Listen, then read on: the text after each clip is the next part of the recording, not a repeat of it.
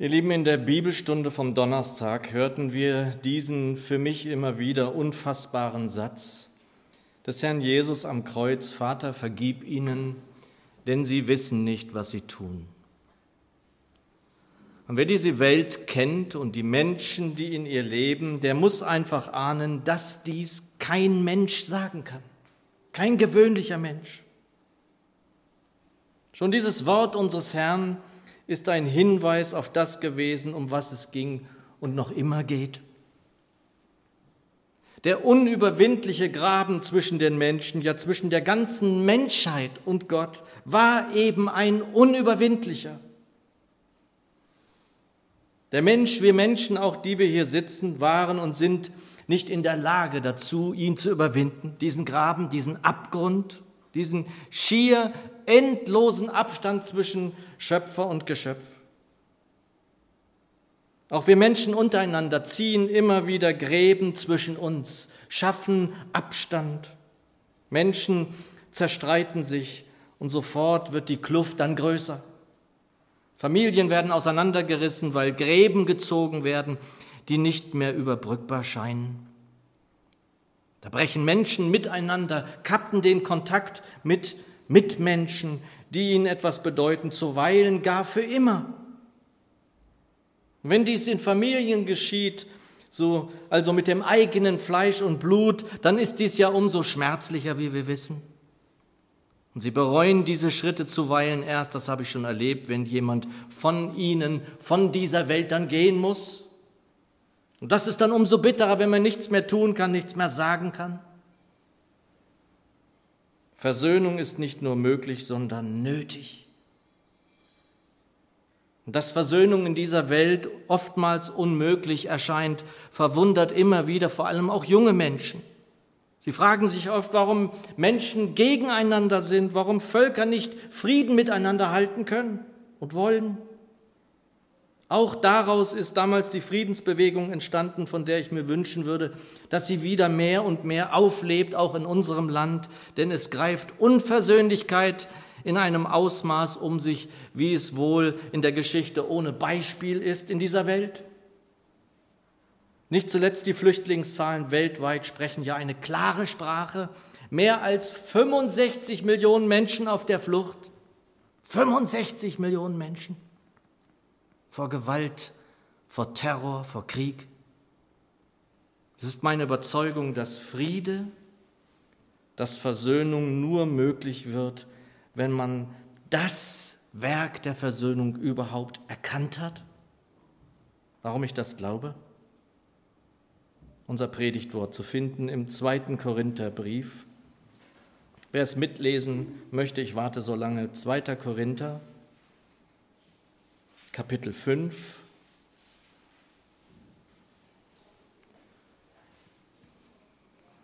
Zweiter Korinther 5, die Verse 18 bis 21. Dort heißt es, alles aber kommt von Gott, der uns durch Christus mit sich selbst versöhnt und uns den Dienst der Versöhnung verliehen hat denn Gott versöhnte in Christus die Welt mit sich selbst, indem er ihnen ihre Übertretungen nicht anrechnete und in uns das Wort der Versöhnung legte. So sind wir nun Gesandte für Christus, indem Gott durch uns ermahnt. Wir bitten für Christus, lasst euch versöhnen mit Gott. Er hat den, der von keiner Sünde wusste, für uns zur Sünde gemacht, damit wir in ihm die Gerechtigkeit Gottes würden.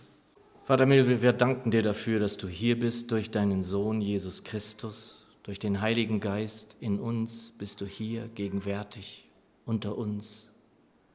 Willst uns leiten mit deinem Geist, willst uns stärken, willst uns in alle Wahrheit führen. Wir danken dir dafür. Amen. Versöhnung gibt es doch wohl nur, wenn man sich nahe steht oder nahe gestanden hat. Versöhnung ist im Neuen Testament nahezu gleichbedeutend mit Frieden stiftend. Frieden stiften, gut nachzuvollziehen, übrigens in Epheser 2, Vers 16, wer es einmal nachlesen möchte. Und dieser Gott stand seinem Geschöpf sehr nahe. Er schuf uns zu einem Gegenüber, er suchte Nähe zu einem Wesen, das ihm ähnlich und frei sein sollte. Frei in seinen Entscheidungen, frei in seinem Willen. Wenn wir uns die Geschichte zwischen dem Menschen und seinem Schöpfer einmal anschauen, so wie vielleicht ein Ehetherapeut sich eine kriselnde Ehe anschauen würde, was vielleicht anmaßend wirkt, doch nicht ganz ernst gemeint sein kann, dann würden wir was sehen. Was würden wir sehen?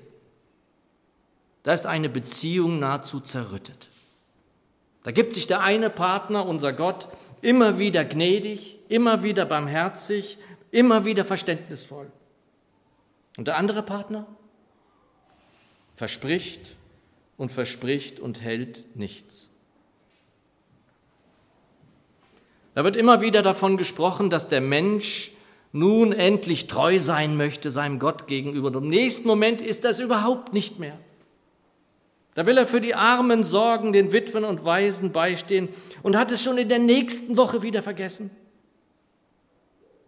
Was macht es mit einem Partner, wenn sein Gegenüber, sein Partner sich an nichts hält, was er verspricht? Was macht nicht eine einmalige, sondern permanente Untreue in einer Beziehung? Nun aber weg von diesem Vergleich, denn wir haben es hier mit einer Beziehung zu tun, die gänzlich einmalig, ja unvergleichlich ist. Da ist sein Schöpfer und da sein Geschöpf. Man könnte mir ja sagen, ja und? Hund, Katze, Pferd, Kühe, etwa keine Geschöpfe? Selbstverständlich sind sie es. In der Tat sind sie es. Sie sind seine Geschöpfe, aber keine Geschöpfe, die Ebenbild des lebendigen Gottes sind. Ebenbild. Der Schöpfer hatte also eine Vorstellung, auch wenn er dem Geschöpf, dem Ebenbild, alle Freiheit und Willen ließ. Er hatte eine Vorstellung, wie das Ebenbild des Gottes, der Liebe, Licht und Geist ist, aussehen sollte. Doch entsprach dieser Mensch zu keinem Zeitpunkt dieser Vorstellung. Dieser Abstand wurde also immer größer. Er hätte, wie wir es angedeutet haben, vor dem Abendmahl nicht größer sein können. Und die Trennung des Menschen von Gott ist, wenn man es einmal schnell auf den Punkt bringen möchte, wessen Schuld? Es ist Gottes Schuld. Wie kann einer, wie gerade beschrieben, zerrüttete Beziehung, eine Versöhnung überhaupt denkbar werden, aussehen? Es ist ja die Schuld des Menschen, das ist ja offenbar, es liegt auf der Hand. Da kommt dann also das ins Spiel, was die Bibel Schuld, was sie Sünde nennt. Und sie ist genau das, was wir hier die ganze Zeit zu beschreiben versuchen. Abstand. Das ist Schuld. Abstand. Dieser Graben, dieser Abgrund, der Abstand wurde also immer größer. Er wurde so groß, dass er an einer Stelle der Geschichte der Menschheit dieser Welt die Flut kam, die alles mitriss, was nicht in Noahs Arche Platz finden durfte. Und auch danach folgte dann wieder Trennung, schier unüberwindlicher Abstand zwischen Gott und seinem Menschen. Und da wurde also immer deutlicher, dass der einzige Weg, jene Schuld, jene Trennung zu überwinden, nur Gnade sein konnte.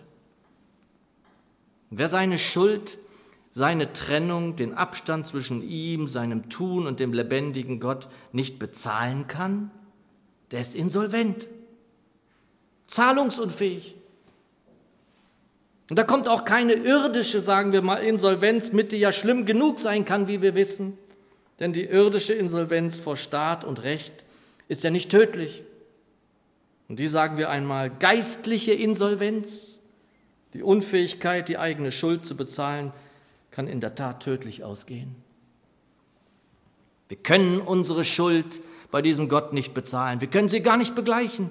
Wir sind alle insolvent, alle, die wir hier sitzen, zahlungsunfähig. Und ihr Lieben, es musste also sozusagen eine neue Gemeinschaft her mit diesem Gott, der uns geschaffen hat. Eine neue Gemeinschaft musste gefunden werden und sie entsteht eben allein und nur durch diese Gnade. Diese neue Gemeinschaft entsteht nur dadurch, dass unsere Schuld erlassen wird. Dieser unendliche Abstand wird aufgehoben durch den Weg des Schöpfers auf uns zu. Und die Stuttgarter Erklärungsbibel schreibt, nicht der zornige Gott musste versöhnt werden, sondern Gott versöhnte. Steigen wir ein in unseren Text, Vers 18. Alles aber kommt von Gott, der uns durch Christus mit sich selbst versöhnt. Alles, alles kommt also von unserem Gott. Früher sagte man, alles Gute kommt von oben, das ist wahr. Wenn wir in Christus sind und er in uns, dann sind wir nicht nur in eine neue Gemeinschaft mit ihm gestellt, sondern wir werden ja selbst neu. Wir werden eine neue Kreatur. Das, das Alte ist vergangen, siehe, Neues ist geworden. Und unser erster Vers unseres Predigtextes aus Vers 18 bezieht sich auch auf diesen Vers davor, den ich gerade genannt habe. Und der alte Menge übersetzt den Anfang unseres Predigtwortes. Das alles ist aber das Werk Gottes. Das alles. Gott ist Liebe, er kann nicht anders. Er will lieben, er will sein Geschöpf immer wieder neu in die Arme schließen, wie uns ja auch das Gleichnis vom verlorenen Sohn vor Augen führen will. So ist er, unser Gott, so ist er. Er ist dies also allgemeingültig durch das Erlösungswerk des Herrn Jesus, an das wir gerade eben hier am Tisch erinnern durften, aber eben auch und vor allem bei und mit jeder und jedem Einzelnen. Du bist gemeint, ich bin gemeint, mit dir und mit mir.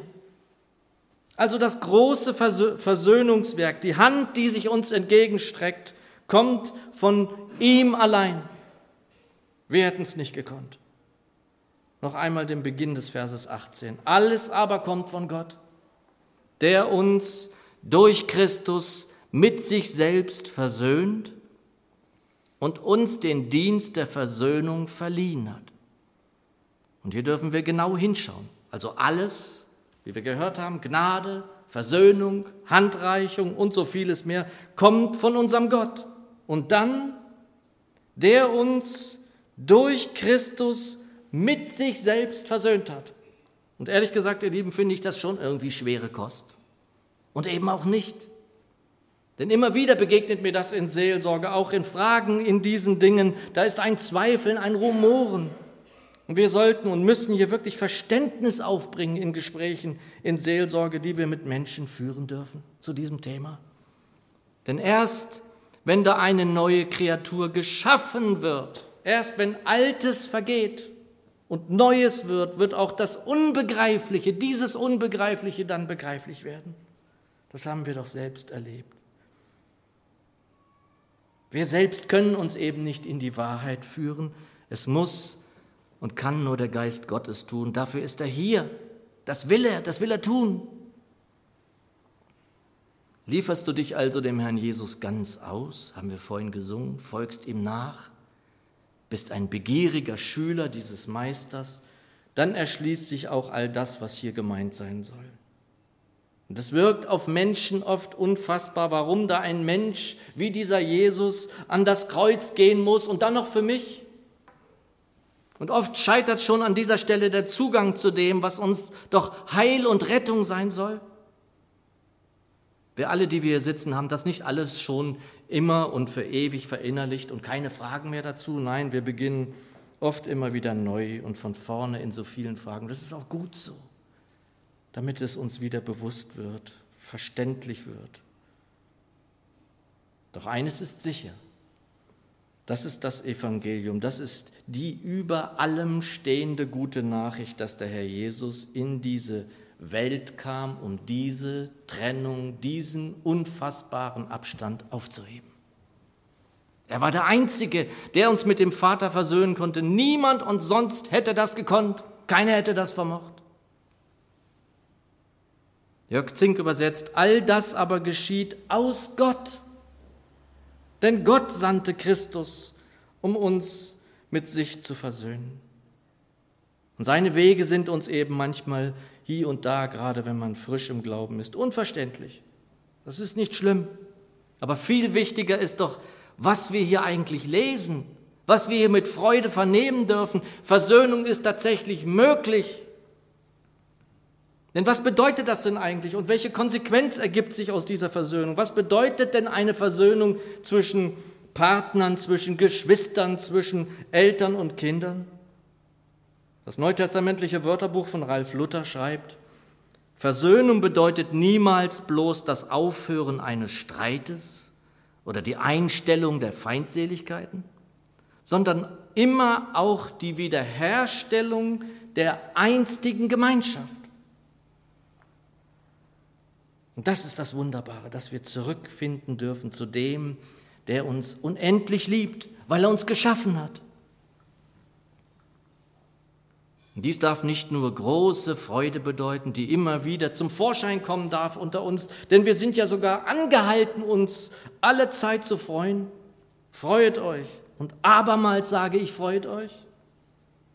Und wer sich dieses Versöhnungswerk anschaut, der sollte doch auch allen Grund dafür finden, oder nicht?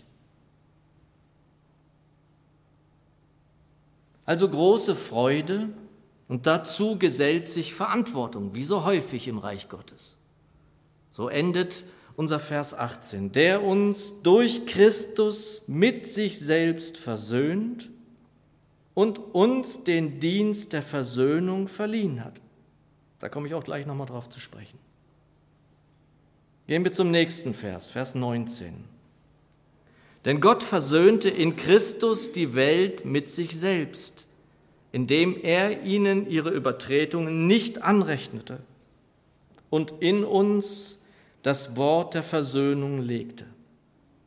Noch einmal also dieses Geheimnis der Versöhnung und der Heilstat unseres Erlösers Jesus Christus. Durch Christus versöhnte der allmächtige Gott uns mit sich selbst.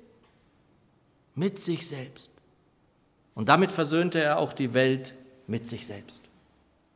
Er tat dies, indem er uns in unserer Insolvenz, in unserer Zahlungsunfähigkeit nicht nur irgendwie sozusagen unter die Arme griff, nein, er ließ alle Schuld, alle Schulden tilgen durch den Tod des Herrn Jesus Christus am Kreuz. Er rechnete ihnen allen ihre Übertretungen, ihre Ferne, ihren Abstand von ihm nicht an und legte dabei das Wort der Versöhnung in uns hinein. Jörg Zink überträgt ganz wunderbar, wie ich finde. Er rechnete den Menschen ihre Sünden nicht zu und gab uns den Auftrag, für diese Versöhnung zu wirken. Und da sind wir ja nun in der Tat in der Pflicht. Wir, die wir das Versöhnungswerk, dieses wunderbare Werk erkannt, ja angenommen haben. Zunächst, wir sind also in der Pflicht, davon Zeugnis zu geben. Die Elberfelder übersetzt, dass er das Wort der Versöhnung in uns gelegt hat. Er hat es in uns gelegt. Wir haben es zu verkündigen. Wir haben es weiterzureichen. Und gleich kommen wir auch noch mal darauf zurück. Doch eines, meine Lieben, ist mir hier ganz wichtig. Welche Ernsthaftigkeit steckt darin? In dem, was da doch von uns erwartet wird, mit Recht erwartet wird? Denn wenn das die Wahrheit ist und wir sie erkannt haben, wie könnten wir sie dann für uns behalten? Wie könnten wir davon nicht berichten, nicht predigen, nicht singen? So wie Paulus sagt, wehe mir, wenn ich nicht predige. Womit wir zum Schluss und zum Kern dieses Predigtextes eigentlich kommen, der uns vor Augen führt, warum es wirklich ernst wird in Versen 20 und 21. So sind wir nun Gesandte für Christus, indem Gott durch uns ermahnt. Wir bitten für Christus, lasst euch versöhnen mit Gott. Er hat den, der von keiner Sünde wusste, für uns zur Sünde gemacht, damit wir in ihm die Gerechtigkeit Gottes würden. Liebe Geschwister, wir sind seine Gesandten. Gott ermahnt durch uns. Wir bitten für Christus. Wir sind Gesandte an Christi Stadt. Wir reden für Christus selbst. Wir sind Botschafter, stellvertretend für Christus. Sollten wir nicht allen Ernst aufbringen, wenn wir doch für Christus Stellvertreter werden sollen? Noch einmal aus Vers 20. Wir bitten für Christus. Und wen bitten wir? Wir bitten für Menschen, die zu uns finden, die auf unsere Internetseite zum Beispiel gehen, und das sind viele, die dort auftauchen, Frag Patrick, die auf unsere Facebook-Seiten geraten und sich umschauen, das sind auch viele, die hier in diesem Haus wohnen die hier leben, wie die Frau, die hier eben reinkam. In dieser Straße, in den anliegenden Straßen, in dieser Stadt. Und um was bitten wir? Um was? Lasst euch versöhnen mit Gott. Er hat den, der von keiner Sünde wusste, für uns zur Sünde gemacht, damit wir in ihm die Gerechtigkeit Gottes würden. Doch ihr Lieben, wir können dies nur, wenn wir authentisch, wenn wir glaubwürdig sind. Glaubwürdig. Will heißen, man wird uns das alles nur glauben, wenn man es an uns erkennt. Das nennt man Zeugnis. Wenn wir nicht versöhnlich sind, untereinander in unseren Ehen, besonders aber doch hier in diesem Haus, in dieser Gemeinde, seiner Gemeinde, Jesu Gemeinde in der Dilsheimer Straße, dann wird das auch niemand glauben können, was wir hier verkündigen. Der Herr hat uns versöhnt mit dem Vater und im selben Augenblick den Dienst der Versöhnung verliehen, haben wir gerade gehört. In uns hinein ist das Wort der Versöhnung gelegt hineingelegt. Dadurch werden wir zu Gesandten für Christus. Er sendet uns. Und in seinem Namen bitten wir. Wir bitten für Christus. So, Geschwister, lasst uns versöhnlich sein. Lasst uns versöhnlich leben in allen Augenblicken unseres Lebens, denn wir sind seine Gesandten.